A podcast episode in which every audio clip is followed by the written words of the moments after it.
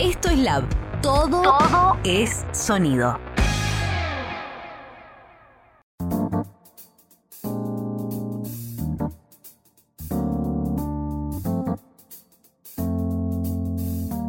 Buenas tardes, buenos días, buenas noches. Bienvenidos al segundo episodio de Literatlas del estudio Lab Todo es Sonido. Enfrente mío tengo a la bibliómana número uno, y hoy lo digo bien, Agus de Diego. Agus, ¿cómo te va? Hola Gonza, ¿todo bien? Bueno, me alegro. Antes de empezar con la descripción de, y, el análisis del libro de Haruki Murakami, eh, Norwegian Woods, o más conocido como Tokyo Blues, me gustaría poder poner en debate una cuestión muy importante que estuvo hablando Agus de Diego, que tiene que ver con los libros y más precisamente con regalarlos. ¿Es así lo que estuve leyendo en tus redes? Yo sabía que me ibas a atacar con esto porque encima me dijiste, te voy a ganar. Eh, bueno, a mí me parece algo muy lógico. Para, vamos, a, vamos a plantear el debate.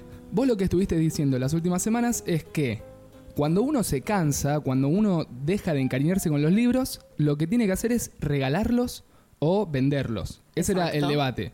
Y yo lo que decía era, no, no tenés que ni regalarlos ni venderlos, sino que quedártelo. Pero si un libro no te gustó, odiaste al autor, odiaste la historia, ¿para qué te lo vas a quedar? Porque uno quiere acumular, acumular, acumular. Y no, pero ahí está. Hay que escuchar a María Kondo, que es japonesa. Creo que es japonesa. Eh, que habla de. Tiene un libro que se llama La magia del orden. Y básicamente dice que uno tiene que tener en su casa solamente lo que usa, no tenés que acumular cosas. Entonces, para mí, los libros, igualmente tengo un montón de libros en mi casa que no me gustaron o Por que ejemplo? los veo. Y ahora no me acuerdo, pero hay uno en particular que leí este año y ya me deshice de él, que era eh, un libro de Arturo Pérez Roerte. Eh, Los perros duros no bailan, se llama el libro. ¿Y no te gustó? El libro lo que tiene que es increíble, que decís, wow, me va a volar la cabeza, es que está escrito desde la perspectiva de un perro. O sea, es toda la historia de mundos de perros. bueno. Y el protagonista es un perro eh, que fue perro de, de lucha. No, ¿cómo se llama? Sí, de... De pelea. perro de pelea por apuestas, ¿no? Entonces decís, wow, esto es re interesante, pero de pronto a mí lo que no me gustó, o sea, tal vez acostumbrada a leer buena fantasía, o sea, a leer escritores que están muy metidos en, en esto de crear universos nuevos, no estaba tan, era como que no lo podía dividir del mundo humano, como que el perro por un lado tenía mucha conciencia del humano y por el otro ignoraba cosas, pero eso está bien, el tema es que... Como era la historia de un perro contada por un humano, básicamente. Sí, se notaba un montón eso, porque ponele, lo único que llegó a ser como, bueno, en mi opinión, ¿no? Tal vez hay gente que le gustó, pero para mí lo, lo único que hizo así como distintivo era que, por ejemplo, en vez de hablar, los perros decían ladrar. ¿no? Tipo, cambian ese tipo de cosas. Pero... Pero demasiado superficial, no es que... Sí, a mí me, hay una... Mira, me lo, me lo acuerdo de memoria. Hay una situación... Sácate, sácate la angustia que, que tenés adentro. es que te juro tenía mucha expectativa por ese, por ese libro. A veces es medio difícil cuando uno tiene tanta expectativa. Qué feo, qué feo cuando uno genera expectativa, se, se, la genera para sí mismo y de repente empieza a leer y se da cuenta que... Además, a lo largo de la historia ya se va, se va dando cuenta que el libro no es bueno. ¿Y qué hacemos ahí? ¿Seguimos hasta el final? Sí, no, yo, yo banco que hay que leer todo el libro. Porque, primero, porque te puede sorprender. Segundo, a mí me pasó en, este libro en particular. Los primeros capítulos me parecieron como que iba, viste, a los tropiezos por esto de que él no se pudo meter muy bien en el universo y no pudo meter tampoco al lector. Y de pronto, cuando la historia ya tomó como cuerpo, se hace un poco más fluido y te dan ganas de leerlo. Pero te puede pasar eso, no siempre te engancha el primer capítulo. No sé si a vos te pasa, pero capaz las primeras tres páginas te las olvidaste la estás leyendo medio distraído y después te metes. Por ejemplo, cuando terminé este de, mm, de, Murakami, tuve que volver al primer capítulo para acordarme bien cómo había empezado la historia, porque mm. viste que tiene, tiene esto del flashback que, que vuelve, que había contado una, un fragmento de algo que había pasado más adelante, entonces volví a leer esa parte más que nada, bueno, porque soy distraída. eh, pero sí, para mí yo te juro, era un libro que lo odié con toda mi alma. Era como que necesitaba que esté fuera de mi casa. Encima un libro divino, tapa dura. O sea, vos lo veías y era... La, la foto es un libro divino. Es un libro, es un perro divino. Y es más, la foto que subí a mis redes en la reseña también me encanta, es de mis fotos favoritas. Pero cuando uno empieza a abrir y pasar las hojas... Y hay gente igual que creo que le gustó. Eh, yo vi buen- que había tenido buenas eh, buenas reseñas. El tema es que también hay mucha gente que no le gusta Arturo Pérez Reverte por la ideología que tiene. Bueno. Arturo Pérez Reverte, para los que no lo saben, forma parte de la RAE. Es uno de los que se opone al lenguaje inclusivo. Porque Y- contábamos también que durante la semana tuvimos un debate íntimo del lenguaje inclusivo y sus causas y consecuencias, que lo Claro. dejaremos para otro capítulo. Para, para otro capítulo, porque si no, pobre es la gente que quiere escuchar sobre Murakami, le va, va a tener que esperar un montón. Eh, entonces, mucha gente lo tilda de machista. Igualmente, eh, a mí Pérez Reverte me parece un buen escritor, no me parece sea malo. El tema es que tal vez en algo tan fantástico como lo que quiso plantear, no, no estaba bien. O sea, yo como lector esperaba muchísimo más. Espera, bueno, el ejemplo particular que había en un momento, había un perro que era el, era el perro del dueño de una librería, que la librería tenía todos libros de la Segunda Guerra Mundial. Mm. Entonces, en un momento el narrador, que es este perro de lucha, dice, no, bueno, él era algo, un tal Hitler, eh, cuenta historias de un tal Hitler o una cosa así, después dice, bueno, porque el perro neo, neo, na- no, sí, no, ¿cómo se llama? ¿Neonazi? Neonazi, una cosa así, y digo, a mí lo que ahí me hizo, me hizo Como ruido. son diálogos demasiado obvios para... No, que si vos no sabés quién es Hitler y decís un tal Hitler, después no decís neonazi, Claro, sí, sí, sí. ¿no? Como que esa, En ese eso me juego se pareció. quedaba en el medio. En eso me pareció. no- es, no- o te no la funcionaba. jugás o jugás de, de que no entendés nada. Pero no. A mí me hubiese gustado tal vez que arme. También era una novela de 250 páginas o 300. No era una novela muy larga. Mm. A mí me hubiese gustado tal vez que se desentienda totalmente de la vida de los humanos y que se enfoque solamente en las reglas de los perros y cómo se... Que eso, tienen un barcito entre ellos, eh, tienen estas cosas medio, pero también tienen esto inverosímil de que el perro es totalmente independiente cuando, bueno, yo por lo menos mis perros no andan por la calle y después vuelven a su casa. Eh, entonces tiene esta cosa. Que, que sí, yo creo que bueno, hay gente que le puede llegar a gustar, pero bueno, a mí particularmente no, y bueno, me deshice del libro. Eh, ¿Pero qué hiciste? ¿Lo vendiste? No, hice otra cosa. ¿Se lo diste a un, a un amigo que le tenía bronca? Tampoco. No, este año se hizo en el Filba una biblioteca comunitaria donde vos... Y, pero ahí le tenés que dar un buen libro, no tenés que dar un libro que no te gustó. Pará, el libro es, es un buen libro, es de, creo que es de Alfaguara, tapadura, o sea, no es que le estaba dando un libro todo roto. A mí no me gustó, pero que tal vez a la gente sí. Así que hice eso, lo dejé ahí. Está bien. Lo iba a vender igual, pero después dije, ay, en un momento pensé a ver qué libro llevar y estaba en duda, porque tal vez los que tenía eran como muy viejos, o sea, no, no me cerraba a llevarlos, porque dije, ay, por esto que vos estás diciendo, tenés que dejar un buen libro, por lo, o sea, es- el concepto de esa, de esa biblioteca es ese. Y, y bueno, llevé ese, porque dije, total, no lo quiero más. Está bien. Hay Entonces, gente que le puede llegar a gustar. cuando no quieran más un libro, pueden regalarlo. Para mí sí, vos, para vos, ¿por qué no? Yo por, por una cuestión de que a mí me gusta acumular libros. Pueden gustarme o no. Por ejemplo, eh, hace unas semanas me compré uno que se llama El hombre que sabía morir. Sí. De hecho, me olvidé el, el libro del autor. Era un diputado de los 70, 80 que fue montonero. Sí, sí, sí. Eh, que hablaba que era una especie de eh, analogía, metáfora sobre la vida de un economista que se llamaba Go- eh, que- Gra- Gravier, que era economista de los montoneros, que le manejaba toda la, todo, todo el dinero, hacía toda la ingeniería financiera, pero tenía como que quiso revivirlo, hacer como de cuenta que nunca murió. Y se fue por las ramas con una historia hecha en Estados Unidos que se iba a. Cancún y se encontraba con una logia satánica.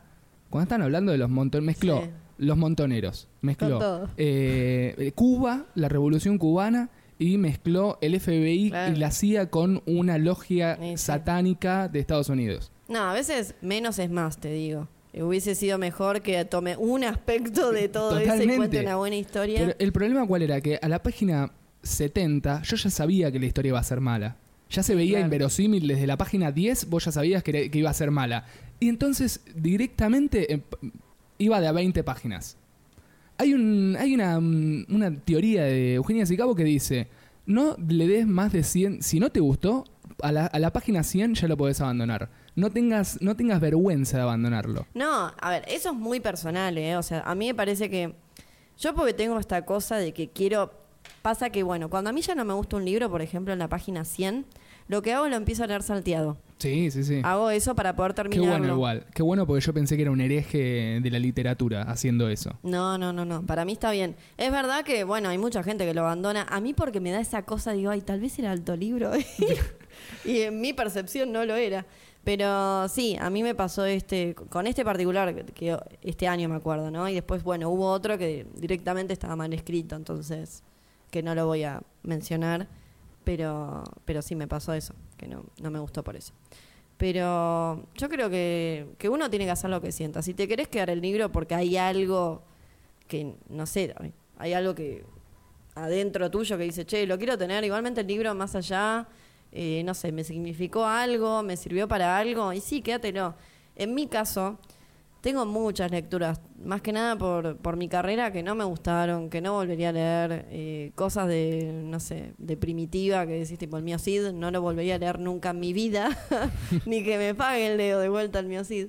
Eh, pero bueno, son cosas así. A mí me parece que un buen escritor es el que sabe hacer esto de menos es más, el que te sabe contar un espacio, el que te genera y te traslada a ese lugar, el que te genera empatía con los personajes. Creo que eso es uno de los aspectos que, que Murakami sabe manejar muy bien. Uno puede empatizar o no con la historia, pero no puedes dudar que el libro está bien escrito, que está bien contado, que te lleva donde él tiene ganas que, que vos vayas. Porque a veces como lector uno piensa que está maneja que está controlando la historia y dice, ah, mira, ahora seguro va a ser esto. Y de pronto te sorprende y no, va para otro lado totalmente diferente. O por ejemplo, a mí me pasó que en el final dije, bueno, seguí pasando las páginas de mi Kindle y, no, y había notas nada más, no había más historia. Y dije, qué, wow, o sea, me terminó la historia en un momento que igual a mí me gusta cuando termina así, que te deja con un montón de no dichos y ah, te deja toda la historia a la, a la imaginación de uno, que es lo que hablamos hace un ratito sin estar al aire. Bueno, cerramos este mini debate y lo que vamos a hacer ahora es, vamos a viajar a Japón. Attention passengers, we've now reached our destination. We hope you enjoyed the flight and have a nice day.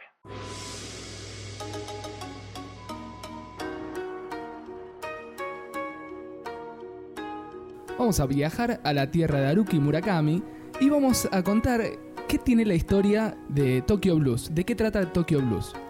Bueno, Tokyo Blues trata de este personaje que va a narrar la historia en primera persona, que se llama Toru Watanabe o Watanabe. Eso lo dejo a criterio de ustedes como le vamos a, decir. vamos a tener un problema a la hora de nombrar a los personajes porque todos, todos tienen nombres bastante particulares y como y no sabemos pronunciarlos porque no sabemos. No juzguen. ¿Vos sabés hablar japonés? No, No. todavía no. Todavía no. me, me gustó el todavía. Bueno, este personaje se va a encontrar al principio de la historia en un avión, creo que es un avión, y va a escuchar la canción eh, Norwegian Boots. Bueno, en mi inglés tampoco es bueno, Todavía. de los Beatles. Y eso le va a traer una serie de recuerdos sobre su vida entre los 17 y los 20 años. Y así va a empezar la historia, ¿no? Él va a comentar que él no tiene mucha memoria, pero que solamente los recuerdos le vienen una vez que escribe. Entonces, estamos frente a un escritor, ¿no? Por eso también la insistencia en, en la primera persona, que a mí me pareció la mejor, la mejor manera de contar esta historia. No creo que hubiese tenido, hubiese tenido cero empatía si, si lo contaba en tercera, porque hay situaciones muy difíciles, esto lo hablábamos hace un ratito, el tema de la relación sexual que tiene con todo el mundo que lo rodea. Persona que se le apare- tengan cuidado con este muchacho porque se, se lo llega a cruzar. Quizás en una de esas va a querer tener algún encuentro íntimo con, con De cualquier ustedes. tipo. De cualquier tipo, sí, sí, sí.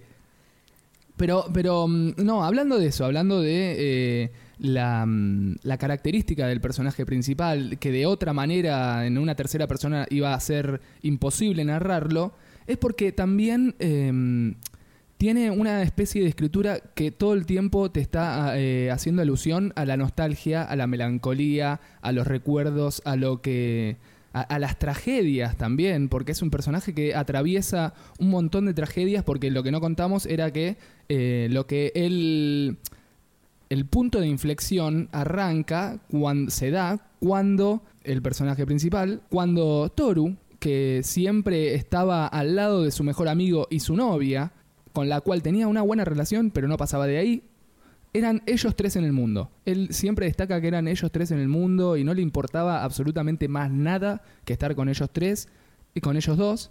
Y de un día para otro, impredeciblemente, su mejor amigo, Kizuki.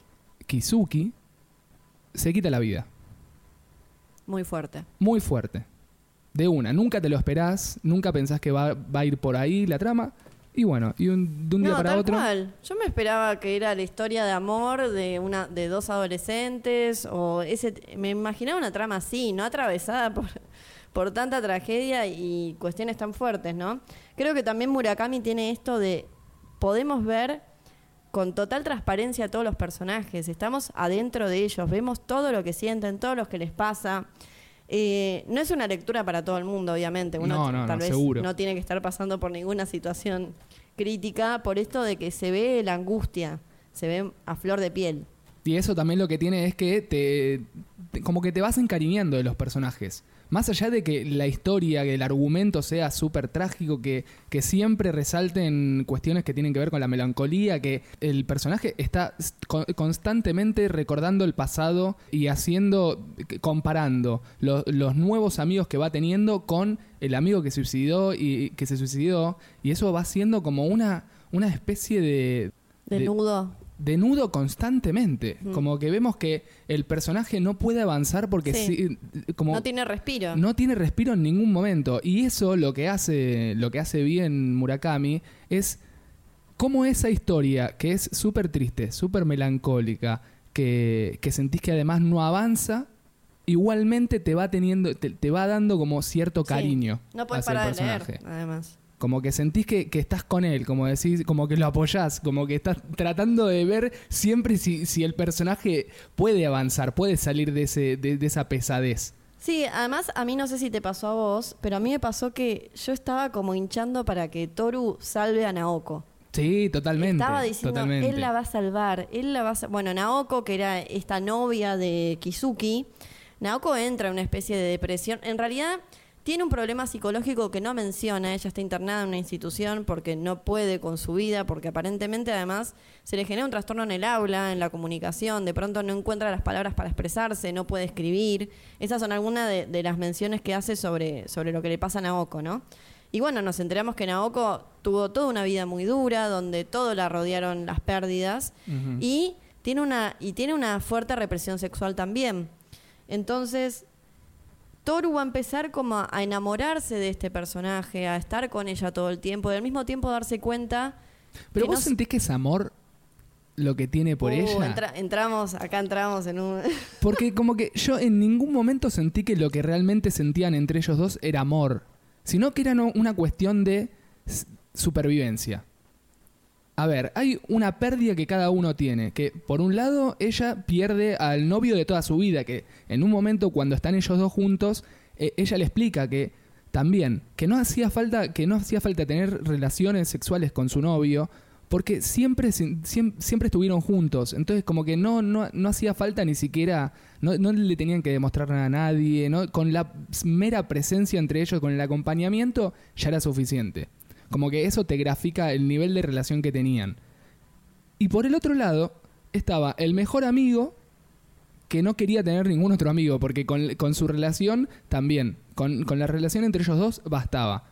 Entonces, cada uno pierde un elemento imprescindible de su vida. Cada uno comparte esa misma pérdida.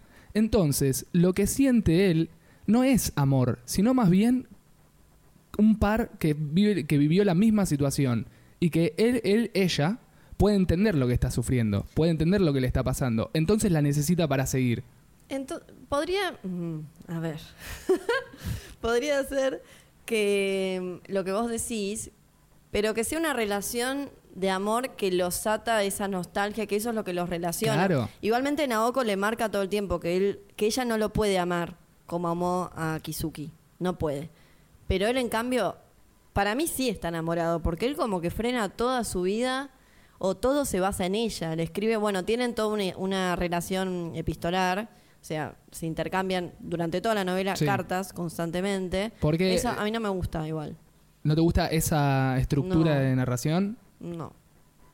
Pasa No. que también es Son también gustos, ¿eh? Pero justo en esta novela que tiene tanta descripción, como que la carta era como muy densa, para mí, ¿eh? Porque no eran cartas cortas. Si hubiesen sido cartas cortas, te digo que digo, bueno, me, me era más llevadero, pero eran cartas Pasa de que varios yo sentía párrafos. también que con las cartas avanzaba la historia. Ah, mira. Bueno, diferentes perse- perspectivas que pueden llegar a sentir todos ustedes que Como nos que están escuchando. Porque una cosa era cuando no estaba, cuando no se estaban hablando, que era bueno, cada uno, va, no, el, cada uno no, el Toru haciendo su vida, esperando a que le llegue la carta, y cuando lle- llegaba la carta era como un punto de inflexión. Como bueno, le contaba que era la vida y él se ponía como loco y la quería ir a ver y, bueno, y pasaba en su cabeza un mundo de Sí, pero sensaciones. en realidad la vio dos veces. O sea, tre- dos veces internada y una vez en vivo y en directo en su cumpleaños, creo Sí. que fue. Eh, y cuando se la encontró, porque es así, para, retrocedamos. Ahí va. Una vez que eh, Kizuki va a morir en el secundario. Ahí, bueno, es todo muy triste, cada uno empieza a tener vidas diferentes. Naoko se va a estudiar en una universidad, él se va a estudiar a otra, que en un pueblo, una ciudad, que en este momento no recuerdo porque son todos nombres complejos. Y un día se encuentran en una estación de tren. Entonces ahí como que se renueva esta relación donde de pronto va a marcar el narrador constantemente de que ellos se dieron cuenta que de pronto no hablaban tanto o que su única conexión es esto que vos estabas mencionando, era Kizuki, o sea, era lo que hacía que los conectaba.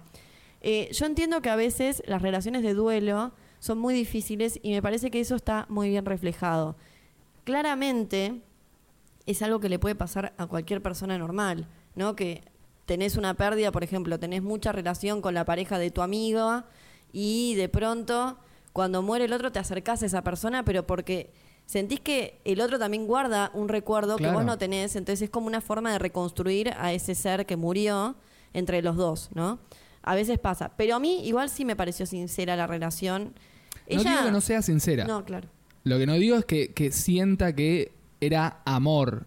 Amor como... Y pero como que son todos personajes rotos, entonces no ni ninguna parte vi que estuviera reflejado el amor. Por ejemplo, en el otro amigo que se hace en la facultad, que es Nagasakwa, tenemos acá Sí. un, un papelito porque no nos acordamos los nombres. Eh, que tiene una relación horrorosa con su novia. No, Totalmente terrible, misógina terrible. la relación. Terrible. Nagasawa es el reemplazo De Kizuki. Claro, de Kizuki. Que además es una relación totalmente distinta que tienen. Totalmente. Es- Eso es lo que tiene, eso es lo que me gusta también, eh, los personajes que utiliza para reemplazarse entre Sí, ellos. Tal cual, no Eso se es muy bueno. reemplazan. Es muy bueno, tal cual. Es como una evolución de los personajes. O una contradicción, porque son como Sí. dos, dos elementos totalmente distintos. No, a mí me dio la sensación que eso le, le aporta realismo, ¿no? Porque es verdad, vos no encontrás gente igual a la otra. Y es muy raro que te vayas relacionando con todas personas iguales. También creo que hay algunas cosas que capaz no comprendemos porque son parte de la cultura japonesa. Yo no sé bien cómo es la relación entre hombre y mujer, cuál es el respeto que hay, porque obviamente uno del occidental tiene la cabeza con otras otras formas, pero creo que los japoneses, no sé, pasan ellos primero y las mujeres se quedan atrás. Pero para mí mm, tenía que ver con la sinceridad. Como hay ¿Qué una cosa? cuestión en los diálogos. Ah, sí, pero de- igualmente... como todo el tiempo son sinceros. Te puede doler, te puede, te puede doler o no, te puede hacer ruido, pero como que los diálogos que tienen todos los personajes son totalmente sinceros. Si te tengo que decir, eh, no, la verdad que no me gusta lo que estás diciendo y cantás muy mal, no lo, no lo escondían. Como que eh, iban totalmente, porque estamos hablando de Nagasawa, que era, era era el compañero que él tenía en la universidad, que era una, una persona como bastante mm, machista, podemos decir, como era Sí, machi- re eh, machista. machista, misógino, que iba a cual. bailar y... Las no mujeres eran un objeto Totalmente. para su satisfacción. Eh, todo, todo el tiempo. Y, mm, y cuando habla con su novia era como, bueno, a mí, no me, yo, a mí no me importa lo que vos pienses, yo quiero tener una carrera profesional y en este momento con vos estoy pasándola bien. Si vos querés casarte conmigo, bueno, lástima. Pero era como que no, no, no había una No, doble, no había un doble construcción. discurso. No, no había construcción de pareja y era y al mismo tiempo él le decía a Toru le decía no la merezco es demasiado mujer viste Claro. dale si no la mereces déjala ir era como un sometimiento no bueno también eh, esto te, te iba a preguntar a ver si te pareció lo mismo. Para vos es verosímil estos diálogos tan sinceros en la cultura japonesa Es que no sé. porque yo me rijo por, eh, por nuestra propia sociedad. Claro, también hay que tener en cuenta que yo creo que Sí. él lo escribió más adelante, porque esto está situado en, En los 1969. Y en el ochenta y pico me parece que lo escribió, en el 85, 86. Sí, no dice acá. No dice porque tengo En una el versión. 87. En el En 87. el 87 fue la primera edición. Entonces, yo creo que lo escribió ya con un, un cierto halo de modernidad y capaz de avance en la sociedad, porque no creo, primero, recordemos que Japón es un país donde la- las películas pornográficas están borrosas Mm, en ciertas sí. partes. Entonces, hay una cierta situación como de, de conservador que hay cosas, por ejemplo, el personaje este Midori, que todavía no hablamos de Midori, que va a ser como la otra pareja eh, de Toru, porque Toru va a tener una relación simultánea con ambas. Sí. Con Naoko va a ser eh, a través de las cartas, porque ella está internada, y con Misu- Midori va a tener una relación de todos los días, porque es una compañera de la facultad, pero que al mismo tiempo Es más fraternal. es, es fraternal, pero al mismo, pero siempre hay un tinte sexual que yo no creo que eso en- Es entre como- amigos pase. No, yo sentía como que era una relación adolescente. Mo- Ella me dio adolescente total, adolescente rebelde además, pero a lo que quería ir es que ella está de novia con un tipo totalmente conservador, que la está, le está constantemente retando de todo lo que hace, porque que se el- viste mal, que no puede salir, que tiene que estudiar, que no, cómo habla, cómo habla, que los comentarios sí, que hace. Sí, sí, Y eso me pareció más reflejo de la sociedad, del hombre. Y no sé, nada, Sawa espero que no sean así los hombres japoneses. Pero, pero yo creo que acá el, el tema es esto, ¿no? Lo que, que, que hablábamos, el tema de la nostalgia, de la melancolía. eh, y está clara que, es, que pa- forma parte de la, de la literatura japonesa, o sea, tienen esta, esta tinte que sí, a los personajes cualquier cosa que les pase los atraviesa Sí. y no pueden salir de ahí y es un agujero que se, que se caen constantemente y sin fondo.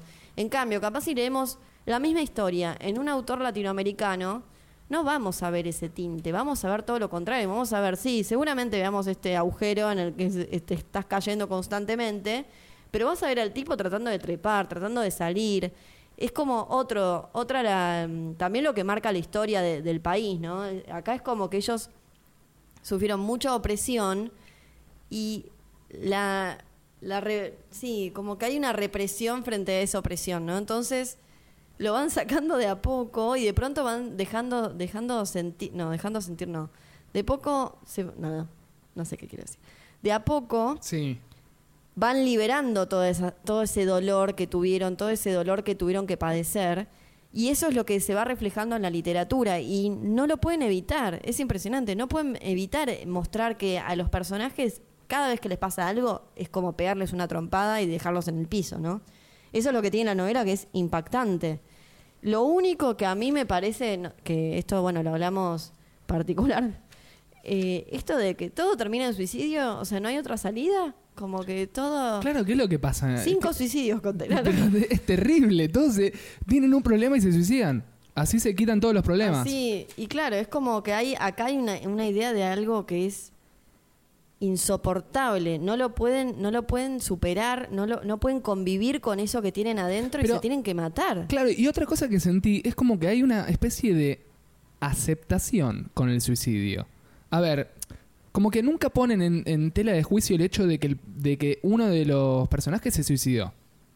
No es que dicen, uy, ¿cómo fue a hacer eso? ¿Cómo me abandonó? ¿Cómo? Sino más bien hay una especie de, bueno, ahora estoy solo.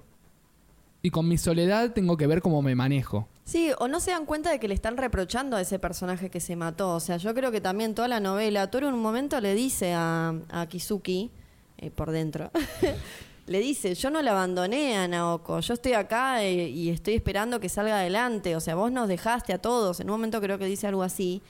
Pero es algo que le tarda un montón en procesar. Claro, claro, no es que no es que en el momento mientras está pasando, no. Pasó toda una historia cuando se dio cuenta de esa situación. Tal cual, pasaron años. Pero también, no sé si te llamó la atención, pero siento que Toru vivió en tres años más que todos nosotros juntos. Lo que pasó en tres años, Es pasó, demasiado. estaba en la universidad, en una pensión, solo, Porque además hay que, hay que describir esta situación. Él no está en familia, no es que tiene hermanos, amigos, no. El único amigo que tenía lo perdió. El, el compañero de habitación que se llamaba Tropa de... Ay, yo eh, la anoté. Tropa de asalto. Tropa de asalto, un que un personaje muy particular, que tenía, que era como más de color, era una persona que Sí, estaba era ahí un, y un hacía, chico tartamudo que tenía muchos talks tenía muy todos los talks- graciosos. Eso creo que le, le- le- le agrega como comicidad al texto. Claro, este porque si no hubiera sido, Era si no tenía, tremendo. bueno, pero de hecho cuando se va, que, bueno, vamos a enumerar, él tenía, el único amigo se suicidó, Sí, ya en principio de la historia. el compañero de habitación en un momento desaparece, no lo borró, que- que Murakami no de repente si- lo borró. No sabemos si se mató también, no lo sabemos. Puede ser, puede ser, porque no el director tampoco le dice nada, no es que le explica dónde se fue, sino Y que además- él sa- se va- se- se- le saca la ropa. Viste que, no sé si notaste, pero también hay como en esto de en las familias, hay como un secreto cuando se suicida algún personaje. Cuando, Sí, sí, spoiler alert, cuando se suicida uno de los personajes principales, decilo. que es Naoko, pasa esto que la familia le empieza a preguntar a Toru si sabía las circunstancias en cuales había muerto la hija, ¿no? Como tratando de que sea hermética la situación. O sea, hay un tema también, pero que no está tratado en la novela, está tratado así. Como que bueno, sí, listo. Será un problema del que es conservador. Como que eso también lo plantea. Hay una, hay una crítica a eso. Eh, como que ellos lo tienen más naturalizado lo tienen hasta como una salida posible. Claro, sí, sí, Eso sí. es lo que me parece duro.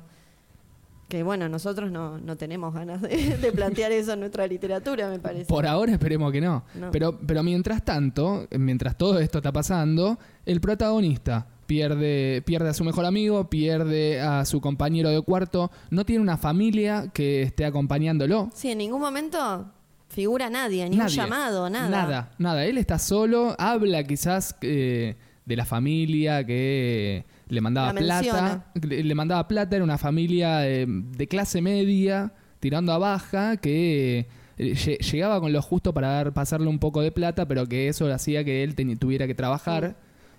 Él también, como surge este suicidio en un contexto donde él estaba eh, en una etapa preuniversitaria, entonces como que tenés que se va a la universidad, tiene que conocer a, nu- a nuevos amigos, pero no quiere, porque él quiere estar solo, por esta cuestión de la soledad que le genera haber perdido a su mejor amigo.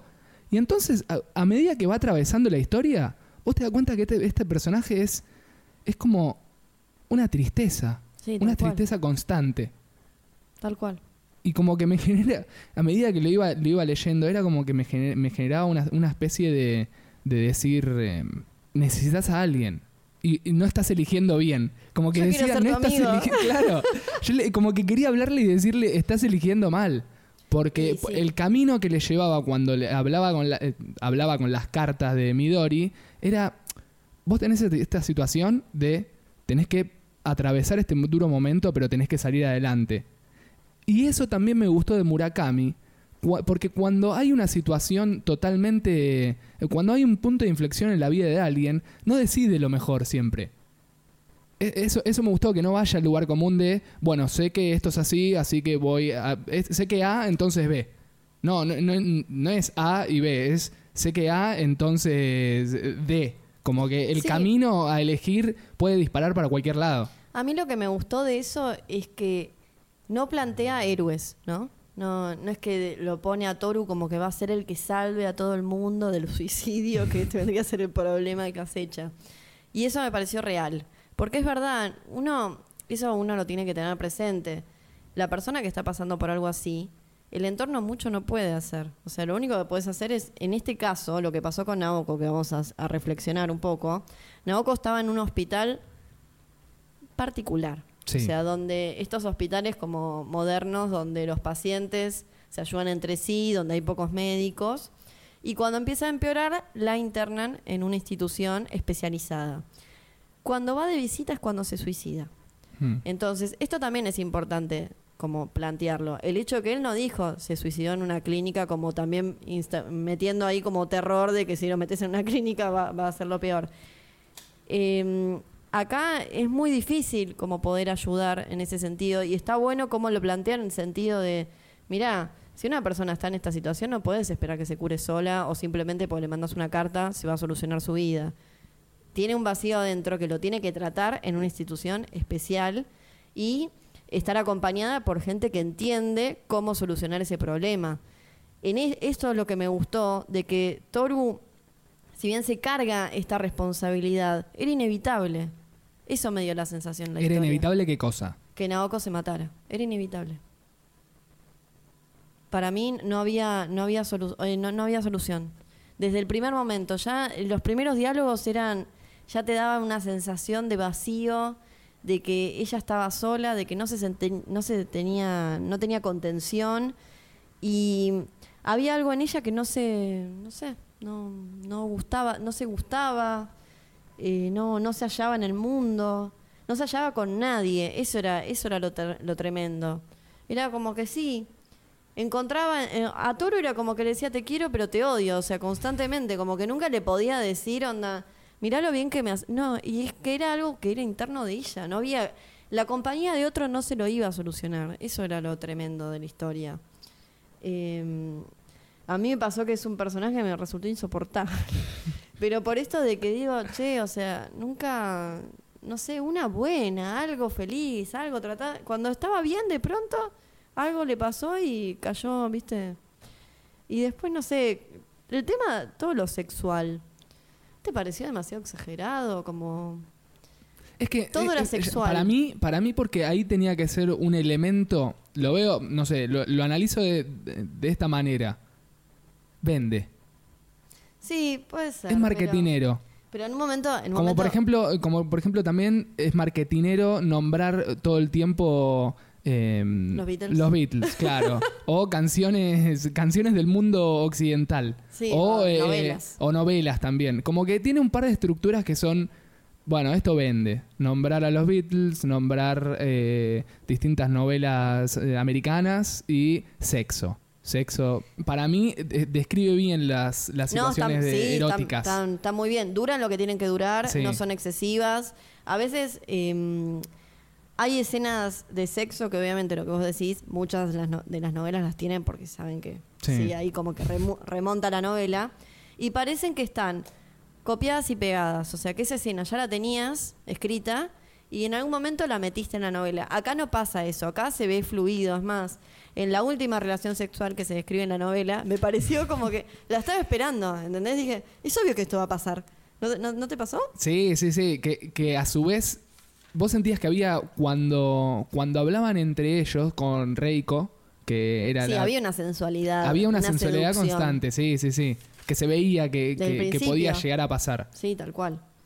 Eh, pero bueno, aparentemente esto, esto es como puro libertinaje. Estaban todos con todo. En un momento dudé de Hatsumi, ¿Qué cosa? de que iba a estar con Toru. ¿No lo dudaste vos también? Cuando se va a la casa y le cura la mano. Sí. Dije, bueno, acá van a estar juntos. Y dije, qué guacho. ¿Y por qué, eh, por qué no Le pasó? caga la novia, la amiga. Para mí no pasó por esto. Porque acá Murakami está marcando, hay como una dualidad, ¿no? De Hatsumi, do- volvemos a, a mencionarlo, es la novia de Nagasawa, que es el, El amigo, amigo. que reemplaza de alguna manera a Kizuki. Acá tenemos como una dualidad, ¿no? Que tenemos a la primera relación que es Kizuki con Naoko y después tenemos a Nagasawa con Hatsumi. En este caso, para mí lo que significa es que como Nagasawa está vivo, él no puede estar con Hatsumi. En cambio, cuando como eh, Kizuki murió, él ahí sí puede estar con Naoki. Es bastante morboso Naoko. igual. Sí, es muy morboso. Estoy esperando a que se muera mi amigo, así puedo estar con su No, novia. no, no digo que lo estuviera esperando, No, pero me dio no, la no, sensación de que por eso estaba construido así. Como que en algún punto fue una manera de justificar esta relación con Naoko. De, me dio esa sensación, porque si no, no tiene, por qué- no tiene ningún tipo de sentido la escena donde él se va a la casa de Hatsumi a que le cure la, la mano. Y, y se, después de que comen con Naga, Nagasakwa, que comieron los tres, se pelearon, la, la pareja se pelea y él se queda con Hatsumi. Fue- van a jugar a- al billar, le dice billar, no me acuerdo cómo se dice en español. Sí, No sé. sí, billar. No, pero no se dice de otra manera. El pool. Van a jugar al pool. Muy- el tema de cuando uno lee traducciones te quedan así la- las palabras cruzadas. Se van a jugar al pool, se emborrachan, después él va a su casa y uno dice, bueno, listo, acá se va a mandar la cagada, Sí. donde hasta ahora nos parece un ser humano hecho y derecho, digamos, más allá de que, no sé, está teniendo relaciones con todo lo que encuentra, eh, no- nos parece dentro de todo una, ay, perdón, nos parece dentro de todo una persona lógica en, en lo que va haciendo. Eh, por eso me, me pareció que por eso no pasa. No sé. Pero, ¿sabes lo que sentí también? Que ese diálogo que tienen entre ellos es como que le daba a, a él un poquito de humanidad. Tal cual. Como que en, eh, en- un momento eh, él está todo el tiempo afrontando distintas situaciones como salir y emborracharse y salir y estar con distintas mujeres sin que le importe, porque lo hace por una cuestión casi biológica, está porque cada tanto le agarra la necesidad de tener relaciones sexuales con una mujer, pero como que sentís que eh, después de la pérdida no tiene absolutamente ninguna necesidad de continuar con su vida. En cambio, cuando él habla con Hatsumi y le dice, che, vos no, no te mereces eh, a mi amigo, no te mereces esta relación, él no te quiere, no quiere estar con vos, y vos en cambio lo querés y querés algo para tu vida, no te lo mereces. Es como que decís, ah, bueno, entonces tiene un poquito de humanidad, le Sí. importan las cosas. Bueno, es que en un momento te- eh, tenés mucha razón en lo que estás diciendo, porque cuando están en esta cena los tres, que también de vuelta marca, es más, lo marca el narrador, dice, uy, volví a la misma situación que con Kizuki y Naoko, estando los tres juntos, ¿no? Porque Sí. bueno, eh, recordemos que ellos salían los tres juntos también.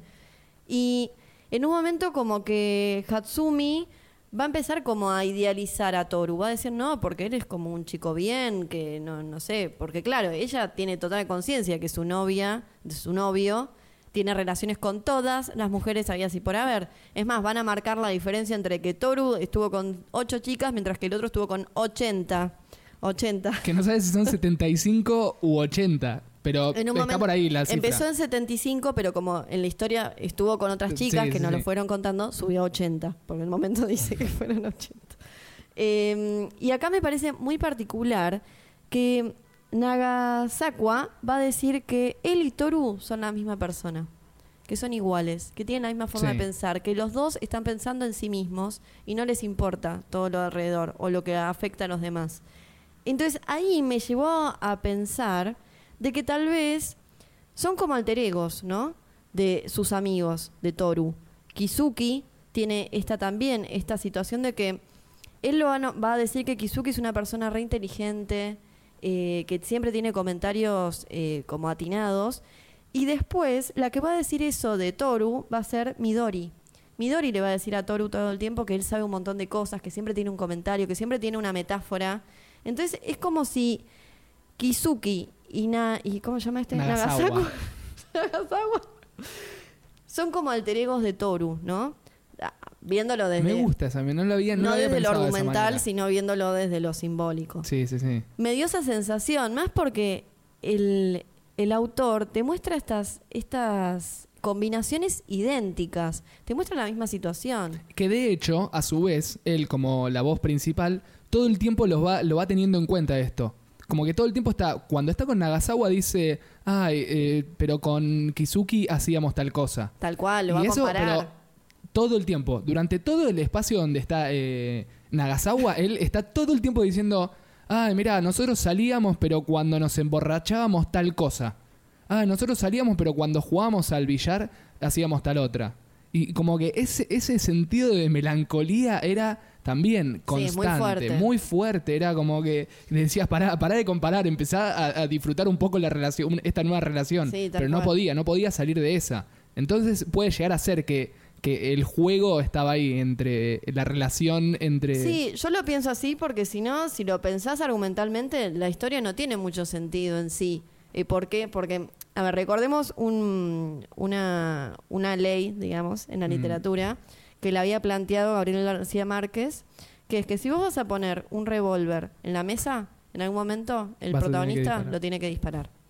Entonces, a mí me parece que si no, esa, eh, a mi criterio, eh, después por Buena ley esa. que vengan todos los demás a, a decirme, yo no estoy de acuerdo con Agus Recomiendo. Eh, me, me dio esa sensación, también por el paralelismo constante que marca entre todos ellos.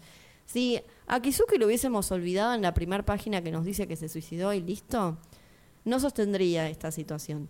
Pero el hecho de que sean similares y que Nagasakua, Nagasakua, sí, Nagasakua, le- les cuento a todos los, los oyentes que estamos constantemente viendo los nombres porque no me lo, ya lo dije ocho Tenemos veces, un no me lo puedo acordar. pegado en la pared con todos los nombres de, de la novela. No, no me lo puedo acordar. Bueno, Nagasakua, si no hubiese marcado en varios párrafos, porque lo hice varias veces en esta conversación, ¿somos la misma persona?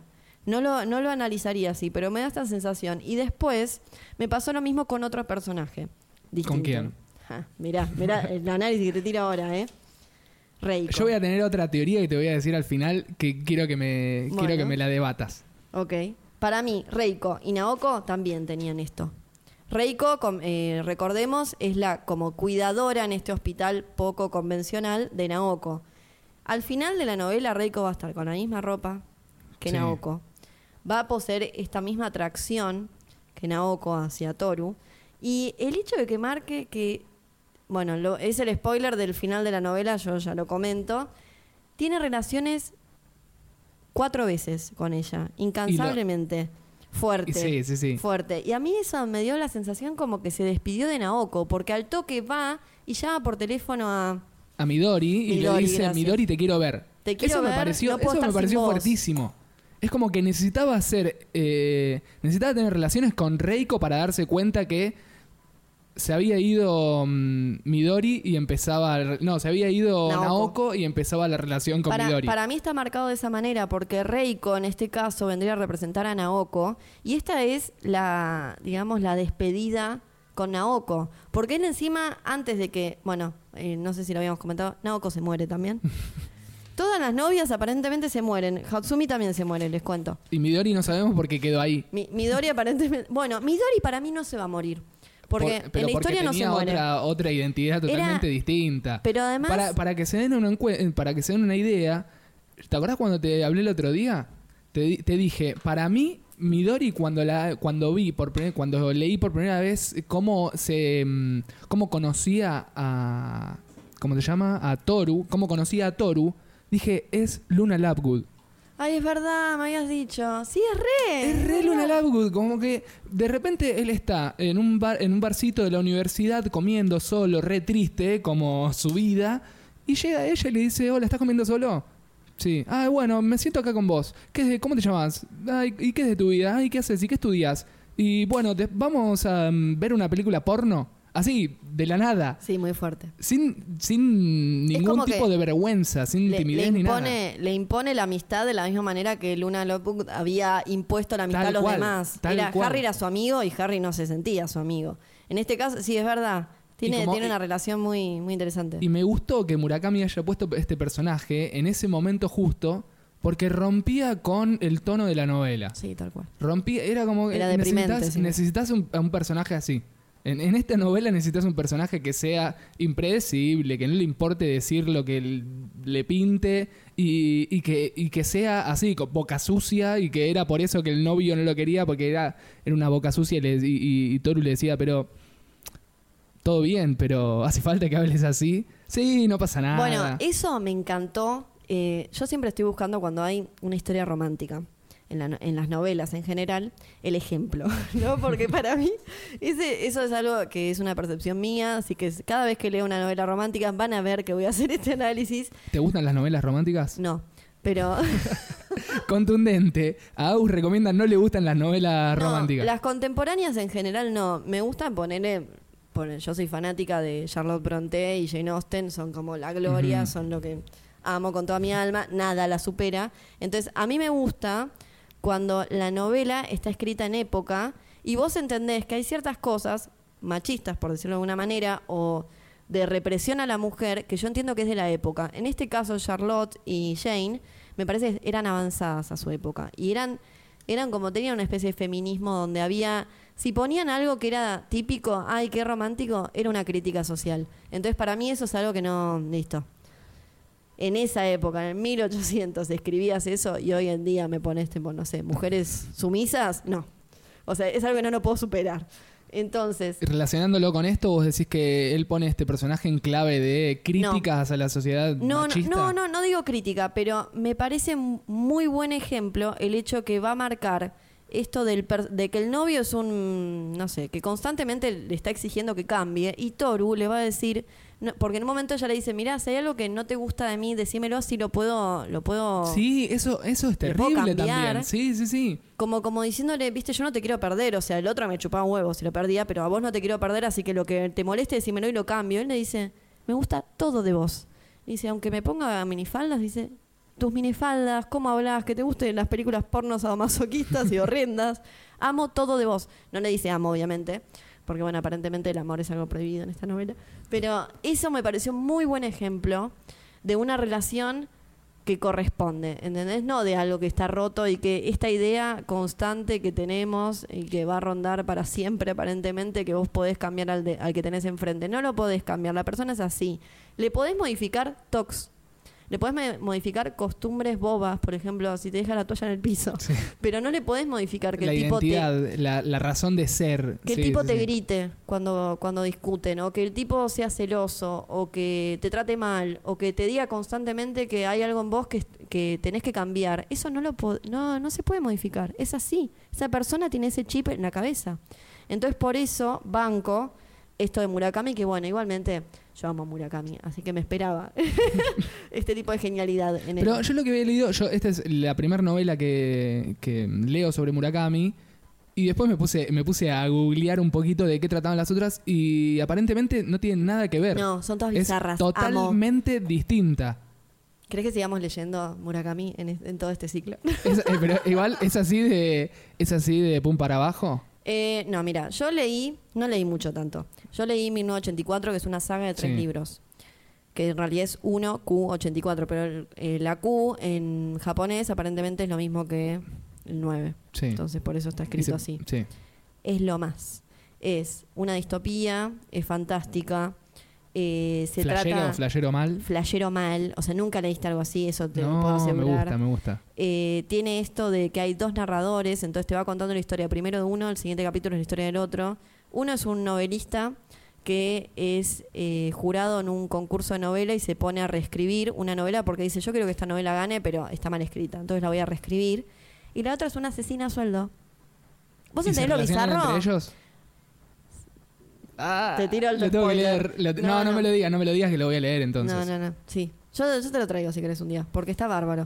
Igualmente, terminó de una manera que me rompió la cabeza y no pude leer la tercera parte, que la tengo en mi casa y que me está No. mirando. No la pude leer. Porque te juro, te rompe la cabeza. O sea, te quedás como traumado. ¿eh? Es algo ¿Tanto? que. ¿En serio? Sí, tiene una manera el tipo. Porque es lo que veíamos también en Tokyo Blues. Se mete dentro tuyo. Vos en un momento te sentís parte de la historia y todo ese trauma y toda esa angustia que están viviendo, decís, claro, sí, yo también me siento igual y no, capaz nunca te pasó nada de lo que le pasó, ni en la décima de lo que le pasó al personaje. Pero son sensaciones. Son sensaciones que te va generando. Sí, Que está bueno también. Como que, que, que- que las sentís. Bueno, las que- describe tan bien las situaciones que decís. Ay, ¿sabes que siento que en algún momento esto me, me pasó? Que en realidad no te pasó, pero que lo sentís. Sí. Por ejemplo, cuando mm, hay una situación bastante particular, que es como muy chiquita, es una perla, pero cuando mm, Midori, no Midori, cuando Naoko le está diciendo, ay, siento que hay cosas que yo no puedo expresar en palabras. Pero es ese diálogo que tiene, que le dice, no, yo hay veces que quiero hablar y, y siento que tal cosa que quiero decir no la puedo decir en palabras, entonces me retraigo y no lo digo. Es como, ay, eso sabes que me pasa a mí. Como tiene ciertas secuencias que empatizás totalmente. Sí, tal cual. Y eso es lo que me gusta también de Murakami, que, que por ahí no el totalidad de la, la totalidad de la historia porque es medio medio tristona, medio melancólica, todo el tiempo está porque viviendo los recuerda. Claro. Pero la construcción de los personajes, los diálogos entre ellos, cómo los vas construyendo y, y va, va generando distintas situaciones, esas cosas me, me gustaron mucho, me parece que las maneja muy bien. Sí, para mí también.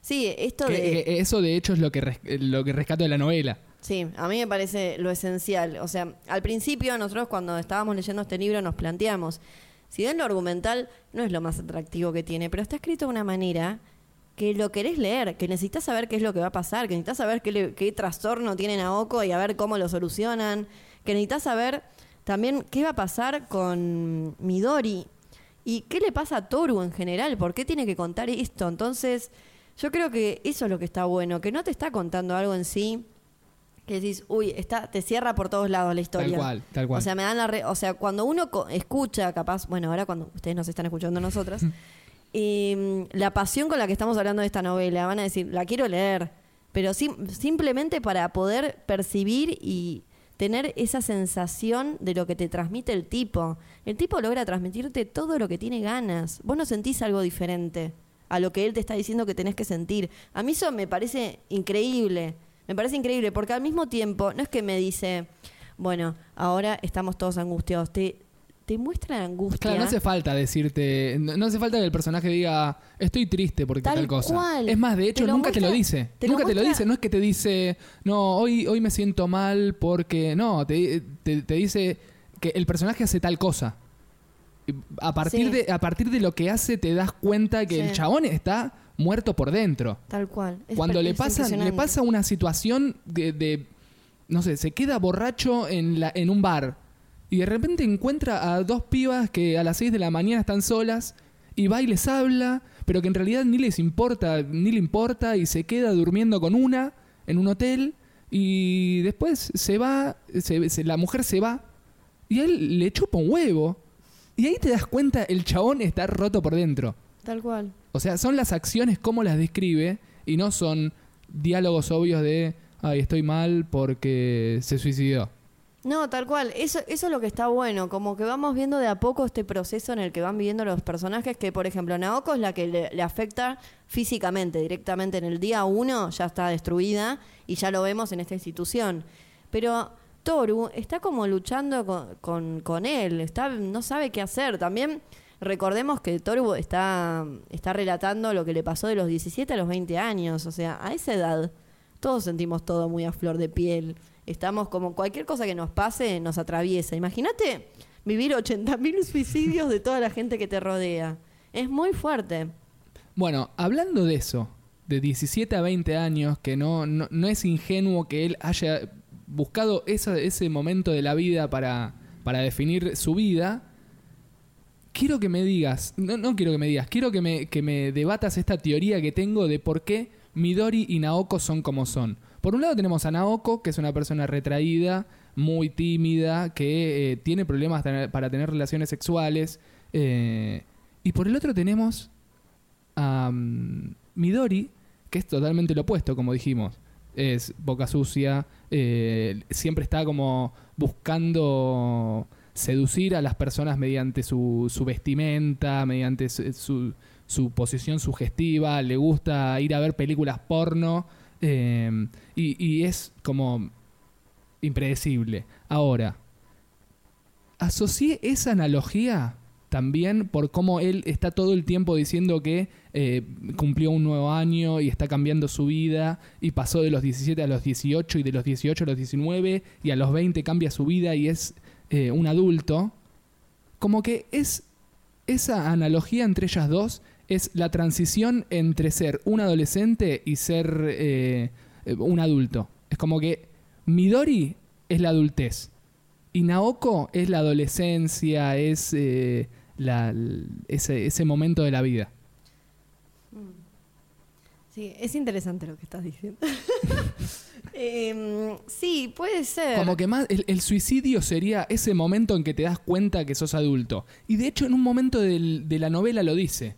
No me acuerdo quién es que se lo dice, pero como que dice, bueno, ahora ya eh, eh, eh, me doy cuenta que ya crecí, ya estoy grande, ya soy adulto. ¿Sabes que sí? Apoyo lo que estás diciendo, porque en un momento él dice, ya soy adulto cuando se encuentra con Reiko.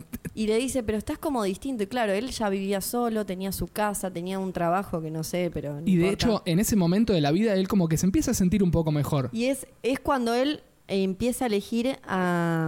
A Midori. a Midori. Sí, sí, porque sí. antes de que Naoki se suicidara, él le manda una carta a um, Reiko, que en ese momento Naoki estaba internada en esta institución de Mm. alta complejidad, y le dice, mirá, no sé qué hacer, pero me parece que me estoy enamorando de Midori y quiero estar con ella, pero no quiero traicionar a Naoko, ¿qué hago? ¿Se lo digo? Y Reiko le dice que no se lo diga, que bueno, que era parte de la vida, que era no sé, que no era algo malo, que no era algo Claro, malo. entonces lo que yo asocio es, uno está creciendo, pero no quiere crecer porque quiere ser un adolescente por siempre. Sí, bueno, tal cual, él, e- ella, Naoko, es la adolescencia, ese, ese sentimiento a no crecer. Y Midori, en cambio, es la adultez. Es, bueno, quiero ser grande, quiero trabajar, quiero crecer en mi vida, pero es un momento crítico de la vida. Entonces el suicidio es como ese momento crítico del traspaso entre la adolescencia y la adultez. es la Para mí lo que, lo que también representa es. Midori empieza a representar también las decisiones, que es eso es lo que también te marca ser adulto. Cuando tomas decisiones y asumir responsabilidad. Tal cual. Y ella representa eso, porque ella constantemente le dice, che, jugátela, esto es así. No, no estés dando vueltas. Y que también eh, al principio, cuando empieza esta relación con ella, va, em- empiezan a conocerse, ella todo el tiempo es como ambigua, como dándole el espacio para que él pueda, como que ella al mismo tiempo es la transición y después la etapa eh, ya, ya cumplida, ¿no? Mm. Y tiene sentido lo que estás diciendo, porque lo otro puede representar, la muerte siempre representa en, en la literatura, no la muerte en sí, o sea, literal, sino la, la, cuando finaliza una etapa. Mm. Entonces, en este caso puede ser que sea eso. Finaliza esa etapa también que a él lo tiraba para abajo. Porque Naoko era la persona que lo estaba condenando. Claro, ¿y Él no podía cuántas veces feliz. siendo pibes sentimos esa sensación de, uh, la vida se acaba acá? Uy, estoy terminando el secundario. Uy, me fui de viaje a Bariloche, ya no hay nada más en la vida. No hay nada más que en el la viaje vida, a Bariloche. Y esa era la sensación que yo tenía cuando, lo- cuando estaba viendo esa relación entre ellos dos. Es como, no hay nada más en la vida a partir de esto. Sí. La, la sensación de adolescencia. También este tormento, esta relación tan dramática, es bien adolescente, porque Sí, sí, en la- una relación real no, te- no tenés ese fantasma siniestro que te está rondando, que, que sí, que no. Y bueno, creo que también eh, tiene una reminiscencia a la adolescencia, esto de cómo se daban las relaciones sexuales entre ellos, que no había penetración, que era todo, digamos, eh, sexo oral. O sea, esto también No, como o, de- o- de- o de- grafica el hecho de, bueno, ¿querés que te lo haga con la mano? Viste que Claro. en un momento le dice, bueno, ¿querés que te lo haga con la mano? ¿Querés que te lo haga con la mano? Dice. Claro, está como marcando esto de las primeras experiencias que por lo general eh, cuando uno es adolescente es todo así medio que no te la jugás de entrada porque Pero- es todo nuevo. ¿Y no te llama la atención que lo haya graficado tan bien? Sí. Un tipo grande de, no sé, en su momento te habrá tenido 45, 50 años, ¿Quién? grafica. El Torú. No, no, eh, Murakami. Ah, Murakami. Murakami lo escribe muy bien, esas secuencias las escribe muy bien. Cómo son las primeras relaciones sexuales de pibes de 17 años. Y me llamó la atención porque es como, no, a- a esta, esta situación, estoy viendo a dos pibes de 17 años actuando como actúan. Claro. No es que eh, en algún momento decís, no, esto no es tan así. La, la creación de esos momentos son muy buenos, son muy logrados. Sí, sí. A mí me parece que no hay nada en la novela que, que esté mal. O sea, todo me parece que encaja. Sí, es verdad que a veces las descripciones la bajan un poco en el ritmo. Sí. Y- pero a mí Claro, me, me. Murakami tampoco te vamos a dar todo color de rosa, ¿no? No, obvio, por supuesto. Eh, o sea, yo creo que es necesario hacer este análisis que hicimos para que la novela sea increíble. Porque si vos te quedas nada más en lo argumental, no te gusta, No, es que, es que no te cierra. sacando todo esto de lado, la historia es una historia. O sea, es básicamente un tipo de 40 años que se acuerda de la gente que conoció en su adolescencia En un momento clave. en un momento difícil, Sí. digamos. Y Y no, y, no, y no y- tiene no solución, y, no tiene solución todo lo que le pasa. Entonces, por eso uno dice, ¿cuál es el sentido? Y para mí el sentido es esto que estamos planteando, esto de que los diferentes personajes significan algo de su personalidad, Claro. esto de que también la gente le marca la etapa en la vida en la que está, eh, cómo es la transición. Eh, no, no es casual que Reiko sea más grande, ¿no? Que tenga 38 todo el tiempo años. resaltando las arrugas que tiene. Todo Que el Reiko, sea tiempo. más gran- Reiko, recordemos, es eh, la cuidadora de Naoko, con la que tiene relaciones muchas Oh. veces. Cuatro veces. Cuatro veces.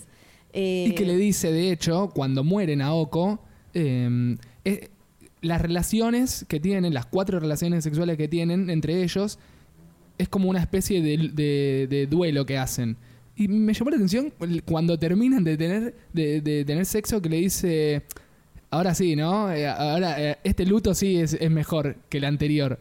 Porque sí, medio morboso. es, re morboso, mal. Bueno, por eso yo te decía algo que le comenté a Gonza antes de que empecemos. Le digo, Porque él es Team Reiko, yo soy Team odiamos a Reiko. Me dio un personaje tan perverso. Yo estaba todo el tiempo esperando que diga que mató a alguien, que, le- que ella mató a Naoko. Es una no sé. psycho killer. Te, te juro que me dio tanta mala espina. En un momento va a contar un relato donde, bueno, ella tuvo varias eh, recaídas en una institución psiquiátrica y en un momento estaba su vida re bien porque ella era pianista y de pronto se, se lastima un nervio y por esa razón no puede dedicarse a- al piano profesionalmente, no puede dar más eh, conciertos, entonces se dedica a dar clase.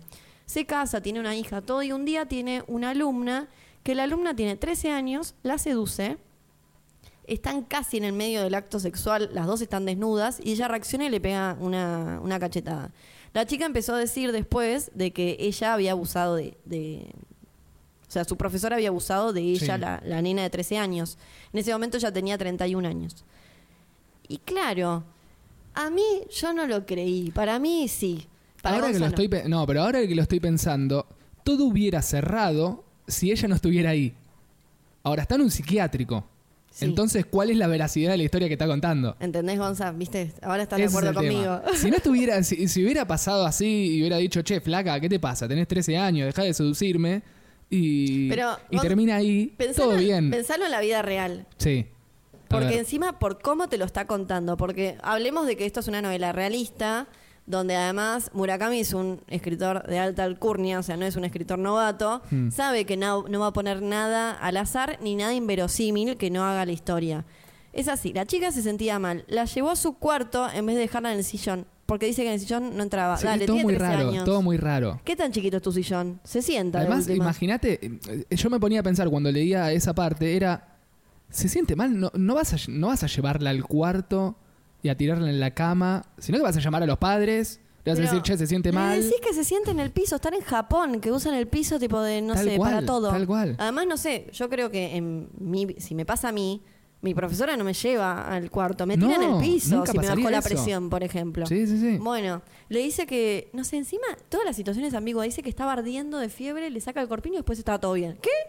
Y, pero era como una excusita. No, pero ella estaba describiendo que ella veía eso, que la otra estaba como temblando, que se sentía mal, no sé qué.